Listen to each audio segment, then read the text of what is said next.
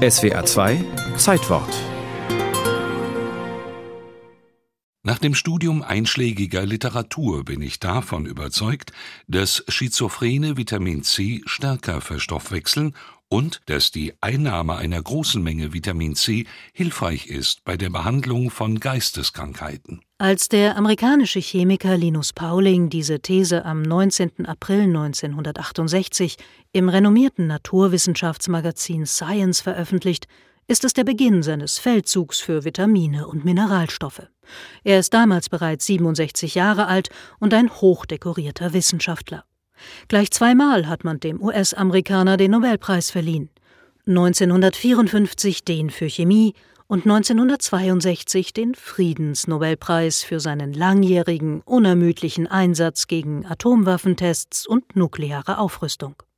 Und nun ist er überzeugt, erneut etwas ganz Großem auf der Spur zu sein, der orthomolekularen Medizin. Das ist eine Strömung eigentlich gar nicht in der Medizin, sondern eher in der Nahrungsergänzung. Sie gibt sich nur immer als Medizin aus, die davon ausgeht, dass man durch ein Übermaß von Vitaminen oder auch Spurenelementen nahezu jede Krankheit behandeln oder verhindern kann. Erklärt Ärztin und Buchautorin Nathalie Grams.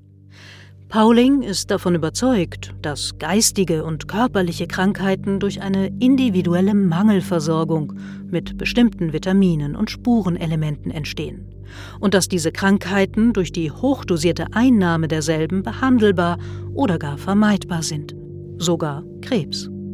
Als Pauling Ende der 1960er Jahre seine Thesen aufstellt, sind viele Menschen ohnehin längst von der Wunderwirkung wenigstens eines Vitamins überzeugt. Vitamin C. Und zwar dank einer groß angelegten Werbekampagne der schweizerischen Pharmafirma Roche in den 1930er Jahren. Nachdem es gelungen war, Vitamin C künstlich herzustellen, setzten die Marketingleute der Firma alles daran, Konsumenten das Mittel schmackhaft zu machen. Und dann ist man quasi in die Werbung gegangen und hat gesagt, man wird leistungsstärker dadurch. Das war tatsächlich einfach ein Propagandading und davon lebt auch gerade das Vitamin C bis heute. Bedeutet das, dass die Einnahme von Vitaminen überhaupt nichts bringt? Also generell ist die Studienlage sehr eindeutig.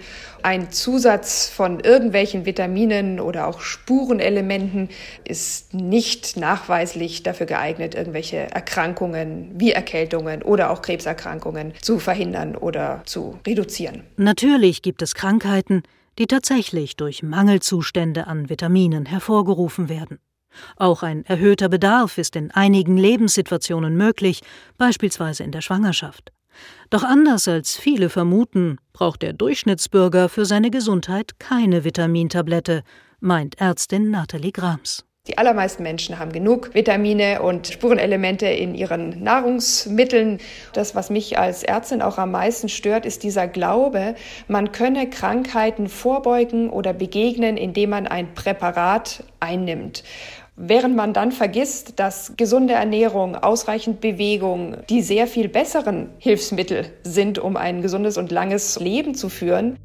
Vitaminpapst Linus Pauling schluckte während seiner letzten Lebensjahrzehnte jedenfalls Unmengen an Vitaminen und wurde stolze 93 Jahre alt.